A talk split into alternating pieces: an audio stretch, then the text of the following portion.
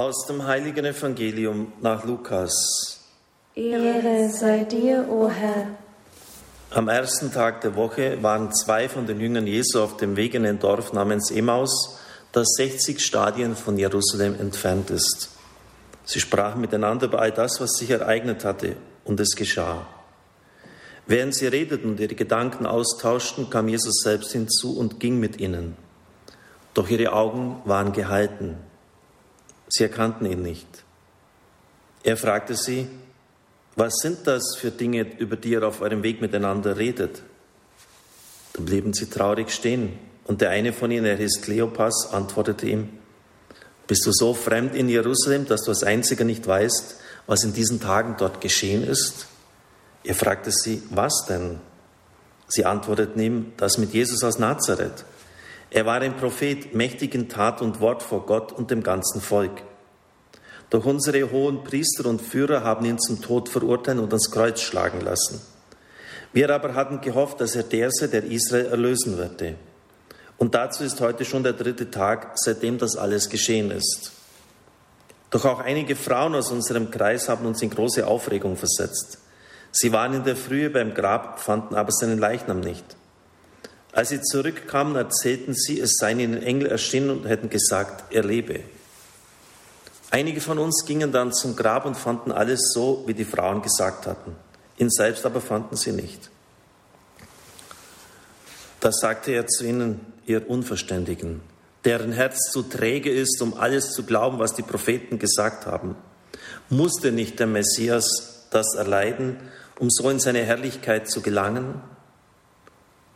Und er legte ihnen dar, ausgehend von Mose und allen Propheten, was in der gesamten Schrift über ihn geschrieben steht. So erreichten sie das Dorf, zu dem sie unterwegs waren. Jesus tat, als wollte er weitergehen, aber sie drängten ihn und sagten, bleibe bei uns, denn es wird Abend. Der Tag hat sich schon geneigt. Da ging er mit hinein, um bei ihnen zu bleiben. Und es geschah. Als er mit ihnen bei Tisch war, nahm er das Brot, sprach den Lobpreis, brach es und gab es ihnen. Da wurden ihre Augen aufgetan und sie erkannten ihn und er entschwand ihren Blicken. Und sie sagten zueinander, brannte nicht unser Herz in uns, als er unterwegs mit uns redete und uns den Sinn der Schriften erschloss? Noch in derselben Stunde brachen sie auf und kehrten nach Jerusalem zurück und fanden die Elf und die mit ihnen versammelt waren. Diese sagten, der Herr ist wirklich auferstanden und ist dem Simon erschienen. Da erzählten auch sie, was sie unterwegs erlebt und wie sie ihn erkannt hatten, als er das Brot brach.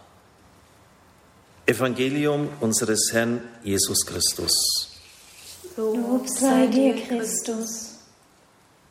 Liebe Gemeinde, liebe Brüder und Schwestern im Herrn, diese Geschichte ist schon mysteriös, wie auch die übrigen Erscheinungen des Auferstandenen. Es stellt sich die Frage, warum erkennen sie ihn denn nicht? Wie kann man so blind sein?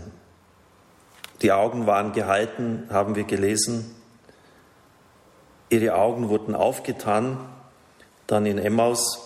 Das heißt, sie waren doch vorher geschlossen. Natürlich jetzt nicht im äußeren Sinn, dass sie im Blinden herumtapsten, sondern es geht um die inneren Augen und die sind viel wichtiger. Es geht um das geistige Erkennen um ein inneres Verstehen. Und weil wir jetzt schon bei den Organen des Körpers sind, da ist noch das Herz. Brannte uns nicht das Herz, sagen sie dann. Vorher hat es offensichtlich nicht mehr gebrannt, es war ausgebrannt, es war kalt, blinde Augen, ausgebrannte Herzen. Wie konnte das passieren? Was war hier geschehen? Wenn wir dieser Frage nachgehen, werden wir viele Antworten auch auf Fragen unserer Zeit bekommen. Am Anfang der Geschichte steht eine maßlose Enttäuschung. Wir aber hatten gehofft. Diese Hoffnung ist vorbei, sie ist erloschen. Ein Requiem für die Hoffnung. Jeder von uns weiß, was es heißt, was es bedeutet, wenn jemand keine Hoffnung mehr hat. Sie kennen das Sprichwort, die Hoffnung stirbt zuletzt. Aber wenn die stirbt, dann ist wirklich alles außen vorbei. Dann heißt es wie beim Roulette, nichts geht mehr. Dann ist es wirklich zappenduster. Und deshalb ist es auch eine Lebensweisheit, dass man nie aufgeben darf. Ich erinnere mich an einen Satz aus dem Lateinunterricht, und das hat die Römer auch irgendwie groß gemacht. Numquam de salute desperare. Niemals am Heil verzweifeln. Niemals äh, denken, es geht nicht mehr weiter. Denn dann bist du wirklich am Ende. Und das gilt auch in körperlicher Hinsicht. Wenn jemand in einer schweren Krankheit sich gehen lässt, den Kampf aufgibt, dann hat er wirklich verloren. Und dann kann der Regel der Arzt auch nichts mehr helfen mit einer noch so guten Medizin. Es hat spirituelle Gründe, warum die Jünger in eine solche Verzweiflung, eine solche Resignation hineingekommen sind. Im Buch Deuteronomium 21, 23 bei Mose heißt es, verflucht von Gott ist, wer am Pfahl hängt, am Kreuz hängt. Das heißt, Jesus Christus ist einen Tod gestorben, der ihn als einen von Gott verworfenen ausweist. Und das war ihre Problematik. Sie hatten ihr Leben auf ihn gesetzt. Sie hatten alles verlassen, alles drangegeben um seinetwillen. Und ihre Hoffnung hat sich darauf gerichtet, dass er Israel einmal erlösen würde. Das heißt, vom verhassten Joch der Römer befreien würde. Eine Herrschaft in politischer Hinsicht. Sie sollten endlich das Land lassen, verlassen und ihnen die Freiheit wieder zurückgeben. Und das hat sie so in ihrem Denken eingenommen, so gefangen genommen, dass sie geistig blind geworden sind. Max Lucado hat das so kommentiert, Enttäuschung macht uns blind. Blind für die Gegenwart Gottes. Enttäuschung kehrt unseren Blick nach innen. Gott kann direkt neben uns gehen, aber die Verzweiflung vernebelt unsere Sicht. Gott kann direkt neben uns gehen, das ist ja passiert in Jesus Christus, aber die Verzweiflung vernebelt unsere Sicht. Äußere Blindheit ist schon etwas ganz Furchtbares, also ich stelle mir das etwas ganz, ganz Schlimmes vor, äh, wenn Sie diese Person irgendwo hinstellen, der findet sich nirgends zurecht, der ist verloren, wenn er aus der vertrauten Umgebung heraus muss und niemand hat, der ihn begleitet. Aber in geistlicher Hinsicht ist das noch viel schlimmer, liebe Brüder und Schwestern im Herrn. Wenn jemand die Orientierung komplett verloren hat, wenn er überhaupt nicht mehr weiß, wohin die Reise des Lebens geht, warum bin ich eigentlich ins Dasein gestoßen? Vielleicht hat Jacques Monod recht, dass wir Zigeuner am Rande des Universums sind, ein Produkt der Evolution, irgendwie ins Dasein gestoßen. Keine Ahnung, warum ich hier bin. Jetzt lebe ich mich halt, richte mich ein bisschen ein. Ich weiß nicht, was wichtig ist, was unwichtig ist, wo der Lebenskompass hingeht. Ewiges Leben, noch nie gehört, noch nie erlebt. Sie merken, das, das sind die Fragen um diese geistige Blindheit, da geht es. Und diese ist ausgelöst worden durch ein falsches Gottesbild. Ich sagte schon, der Messias als Retter und Befreier. Und was natürlich noch enorm die ganze Sache beschleunigt hat, das war die Vorstellung, wir sind in der Umgebung des Messias, wir sitzen zur Rechten und zur Linken. Ministerposten, Herrschaft, Anschaffen, uns geht's gut. Und das war die wesentliche Triebfeder auch, warum sie nicht bereit waren, ihr verkehrtes Gottesbild abzustreifen, weil ihr Ego gestreichelt worden ist und weil das in jedem Menschen drinsteckt, zu herrschen, Macht zu haben, anzuschaffen. Christus hat es ja mehrfach gesagt. Der Menschensohn wird verspottet, er wird geschlagen werden, er wird gegeißelt, er wird gekreuzigt werden. Dreimal. Aber wenn Sie danach schauen, den Evangelium, einmal schweigen Sie, dann ignorieren sie und dann sogar in der Person von Simon Petrus, sie versuchen ihn davon abzubringen. Auch in der Passion hat ja Christus mehrfach deutlich gemacht, wie seine Sendung zu verstehen ist. Der Vater würde die Erde, wenn er es wollte, unter dem Marschtritt von zwölf Legionen erzittern lassen. Er könnte zwölf Legionen Soldaten senden.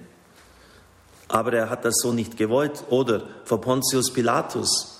Du bist ein König. Ja, ich bin ein König. Mein Reich ist nicht von dieser Welt, nicht von dieser Welt.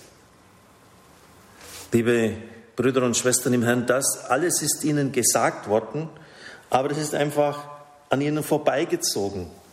Sie wollten es nicht akzeptieren, es hat nicht hineingepasst in ihre Vorstellung, ihr Gottesbild, äh, in ihre eigene Bequemlichkeit. Es ist schon einige Zeit her, da hat jemand, der Theologie studiert hat, ein furchtbares Unglück ereilt und er ist völlig aus dem inneren Tritt gekommen. Ganz trostlos. Er, konnte das überhaupt nicht handeln. Ich habe mich mit einem Mitbruder, äh, der ihn gut kannte, unterhalten. Und ich habe mich gefragt, ja klar, das ist schlimm, aber der Glaube gibt doch irgendwie Halt und Trost. Und er hat mir damals geantwortet, solche Ereignisse sind nicht vorgesehen in seinem Leben. Und er sagte, das ist so ein Stück moderne Theologie. Ob das moderne Theologie ist oder nicht, das möchte ich jetzt gar nicht erörtern an dieser Stelle. Ich kann Ihnen auf jeden Fall nur eines sagen. Eine Theologie ohne das Kreuz ist überhaupt keine Theologie. Paulus schreibt im 1. Korintherbrief Kapitel 1, wir verkündigen Christus als den Gekreuzigten, Gottes Weisheit, Gottes Kraft. Wir verkündigen Christus als den Gekreuzigten. Die heutige Verkündigung leidet an dieser Schlagseite, liebe Zuhörerinnen, liebe Zuhörer. Sie ist oft sehr einseitig. Nicht weit von hier ist Maria Bildstein, ein Erscheinungsort der Mutter Gottes während des Dreißigjährigen Krieges. Und ich bekomme immer von meinem Freund und Mitbruder Dekan Paul Butcher seine Gedanken. Und er schrieb kürzlich, Osterglaube beginnt mit Enttäuschung.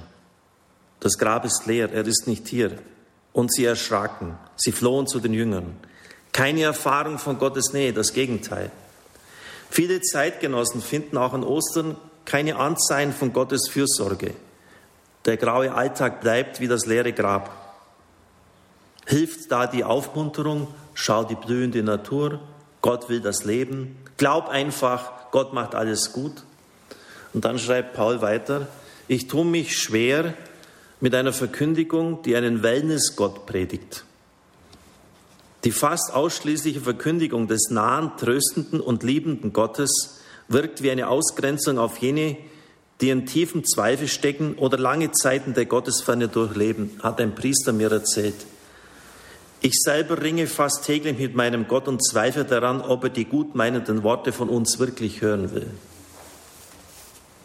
Oder jemand anderer, ein, ein Zuhörer, hat mir geschrieben, während der vergangenen vier Wochen habe ich nahezu alle ihrer Gedanken gehört. Aufgrund meiner Lebenserfahrung und der Berichte meiner Vorfahren kann ich sie nur unterstreichen und bestätigen.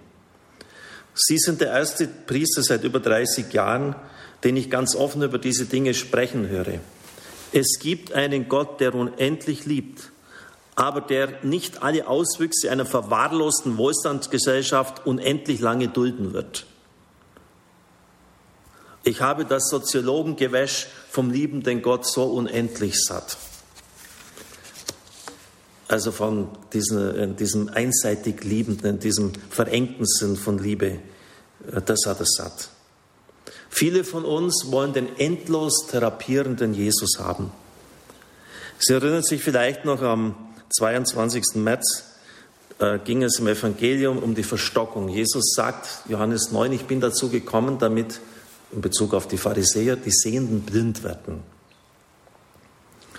Das heißt, wenn die Verhärtung des Herzens einen bestimmten Grad erreicht hat, ist der Schaden nicht mehr parabel, obwohl man sich natürlich immer auf dieser Erde bekehren kann. Und dann ist die Verstockung mit einem Brandbeschleuniger zu vergleichen. Das Haus brennt schon und jetzt äh, werden sie sozusagen gerichtsreif gemacht. Und das finden Sie bei allen Evangelien, bei allen vier Evangelien. Und es ist zentral bei Jesaja und seiner Berufungsvision. Die meisten waren sehr dankbar und haben mitgeteilt, jetzt habe ich das endlich verstanden, wie das aufzufassen ist. Aber es hat auch einige gegeben, die an ihrem Do-it-yourself-Gottesbild festhalten wollten, denen das nicht geschmeckt hat. Sie wollten einfach nur den zärtlichen, den streichenden, den lieben Gott verkündigt haben wollen. Aber den gibt es nicht. Und sie waren auch nicht bereit, eine Korrektur vorzunehmen. Ich halte eine solche ausschließlich in dieser Hinsicht fixierte Verkündigung, und das wird sicher jeder, der sich ein bisschen auskennt, bestätigen, dass es so ist, für brandgefährlich. Und zwar aus einem ganz einfachen Grund, weil sie keine Antworten gibt weil das Leben einfach komplett anders verläuft und jeder von uns weiß das. Und mit einer einzigen Frage können Sie die Leute schon aus dem Sattel heben. Wenn jetzt Gott in diesem einseitigen Sinn nur der Liebe ist, können Sie mir dann sagen, warum denn die Corona-Krise? Warum werden in den armen Ländern dieser Erde voraussichtlich Millionen Menschen sterben müssen? Warum werden Existenzen vernichtet? Warum äh, dann die Menschen in diesen Ängsten, in diesen Zweifeln, die sie jetzt da hineingekommen sind, wenn Gott nur dieser einseitig Liebende ist? Verstehen Sie, so eine, eine, eine Theologie, die, die macht sich überflüssig, die macht sich lächerlich, weil die Leute sofort merken, das kann ja irgendwas nicht stimmen. Und sie laufen in Scharen, sie laufen in Massen vor so einer Kirche davon, weil es nichts mit dem Leben zu tun hat. Und jeder von uns weiß, das Leben spielt anders, es spielt härter, wenn Sie auf die eigene Biografie zurückschauen. Die, die Theologen des Mittelalters wussten das schon besser. Thomas von Aquin, Barmherzigkeit, Liebe ohne Gerechtigkeit ist Anarchie. Warum? Weil ich dann tun und lassen kann, was ich will. Gott ist hier eh barmherzig. Ich schaffe es ja eh. Der Himmel ist, steht sowieso jedem offen. Jeder wird reinkommen. Deshalb ist es schon wichtig, dass wir eine richtige Theologie haben, ein richtiges Denken. Ich lese Ihnen etwa etwas vor von einem der großen Theologen und Bibelgelehrten unserer Zeit, Marius Reiser, der unbequeme Jesus. Beginnen wir mit ein wenig Statistik, um einen ersten Überblick über das Gewicht dieses Themas in der Verkündigung Jesu zu erhalten. Gerichtsworte und Gerichtsgleichnisse machen im Text des Markus-Evangeliums 22 Prozent aus.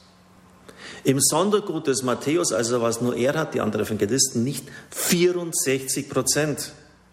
Im Sondergut des Lukas 28 Prozent. In der sogenannten Logienquelle, die nach Auffassung aller modernen Exegeten der authentischen Verkündigung Jesu besonders nahe steht, nimmt unser Thema 35 Prozent des Raumes ein. Das heißt, etwa ein Drittel aller Worte und Gleichnisse Jesu und den synoptischen Evangelien sind dem Thema des Gerichtes gewidmet. Ein Drittel. Wer behaupten will, und da gibt es ja Spezialisten, die das genau behaupten. Jesus habe an diesem Thema kein Interesse gehabt, muss davon ausgehen, dass all das nachösterliche Bildungen sind, die ihm zu Unrecht in den Mund gelegt wurden. Eine solche Annahme hat jedoch keinerlei Wahrscheinlichkeit für sich und widerspricht allen Ergebnissen seriöser Forschung. Ja, man müsste sich doch ernsthaft einmal fragen, Worauf sich seriöse Forschung zur Verkündigung Jesu überhaupt noch stützen kann, wenn mindestens ein Drittel seiner Worte und Gleichnisse nachösterliche Bildungen sind. Es müsste doch ohne weiteres einleuchten, dass diese Annahme kein Ergebnis kritischer Forschung sein kann, sondern nur das Produkt eines Vorurteils, dem eine ganz miese Theologie zugrunde liegt. Das ist einfach Faktum, liebe Zuhörer. Und was nach diesem Gericht kommt, das wissen wir auch. Dann gibt es nur noch zwei Wege. Weg von mir, ihr Verfluchten, ins ewige Feuer, das dem Teufel und seinen Engeln bereitet ist, und kommt, ihr Gesegneten, nehmt das reichen Besitz, das seit der Erschaffung der Welt für euch bereitet ist. Ich möchte an dieser Stelle Missverständnissen vorbeugen. Meine Eltern wurden in den 20er Jahren des letzten Jahrhunderts geboren. Und ihnen wurde ein einseitig strenger, geradezu rachevollziehender Gott verkündigt. Und die manche Älteren von uns werden sich daran erinnern. Jeder von uns, auch ich, ist froh darüber, dass diese Zeiten vorbei sind. Ein besonderes Beispiel haben mir meine Eltern berichtet von einer Volksmission durch einen Pater.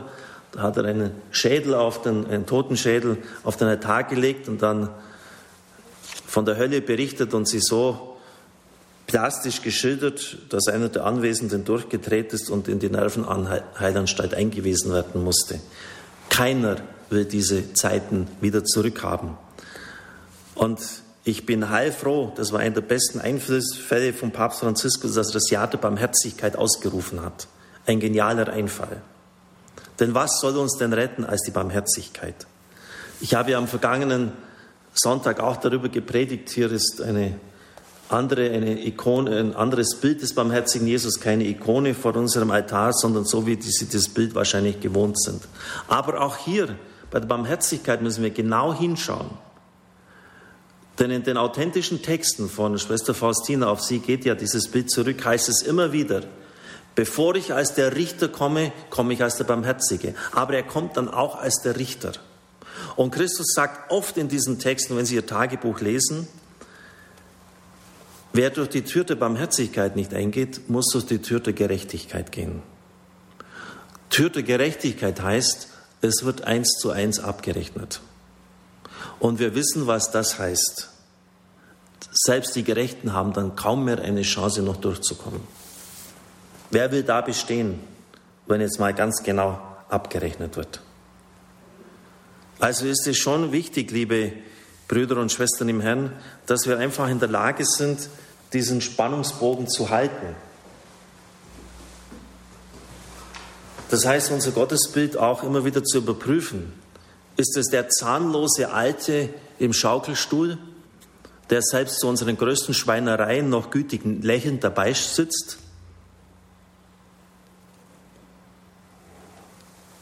Ist es ein, nur einseitig, in einem einseitig verstandenen Sinn liebender Gott?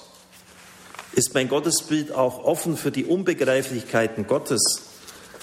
Ich rate Ihnen einmal das Gotteslob zur Hand zu nehmen, die Nummer 380, großer Gott, wir loben dich. Da steht ein Satz von Karl Rahner. Glauben heißt, die Unbegreiflichkeit Gottes ein Leben lang aushalten. Gott ist für uns nicht einsehbar. Man hat immer gewusst, er ist Mysterium, er ist viel größer. Er ist nicht durchschaubar. Er ist nicht in menschliche Planungen einfügbar und oft durchkreuzt er unsere Ideen. Und das, das sagt er, das ist die, die richtige Definition von Glauben, dieser große Theologe.